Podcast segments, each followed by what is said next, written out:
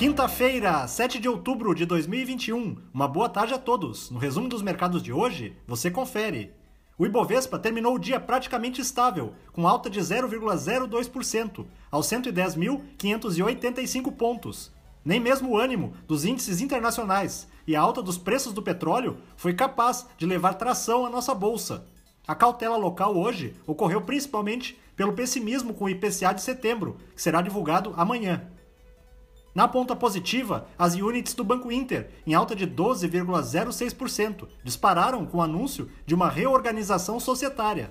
A companhia será listada nos Estados Unidos, mantendo no Brasil apenas BDRs, que são ativos de renda variável negociados em bolsa e lastreados nos papéis emitidos no exterior. Os papéis da Ser Educacional, com ganhos de 9,52%, avançaram em meio à informação de que a empresa teve alta de 29% na captação de alunos no terceiro trimestre, ante igual período do ano passado. Na ponta negativa, as ações ordinárias da Saraiva, em baixa de 3,17%, recuaram com a notícia de que a B3 notificou a empresa para que tome as medidas cabíveis, a fim de que o preço das suas ações fique acima de um real.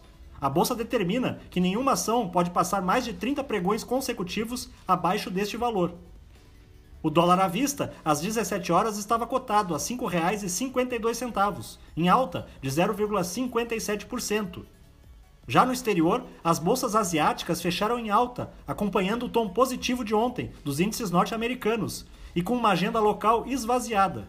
No Japão, o índice Nikkei teve alta de 0,54%. Na China, o índice Xangai Composto está sem operar há uma semana por conta de feriado, mas retornará amanhã. Os mercados na Europa encerraram em alta, na esteira da publicação da ata da última reunião do Banco Central Europeu. No documento, foi afirmado que, mesmo após o fim do programa emergencial de compra de títulos, a política monetária seguirá altamente acomodatícia.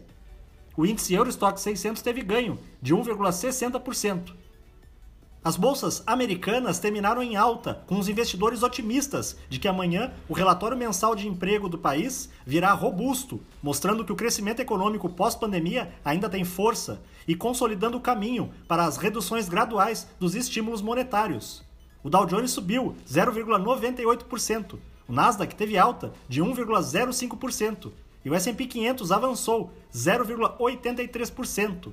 Somos do time de estratégia de investimentos do BB e diariamente estaremos aqui para passar o resumo dos mercados. Uma ótima noite a todos e até a próxima!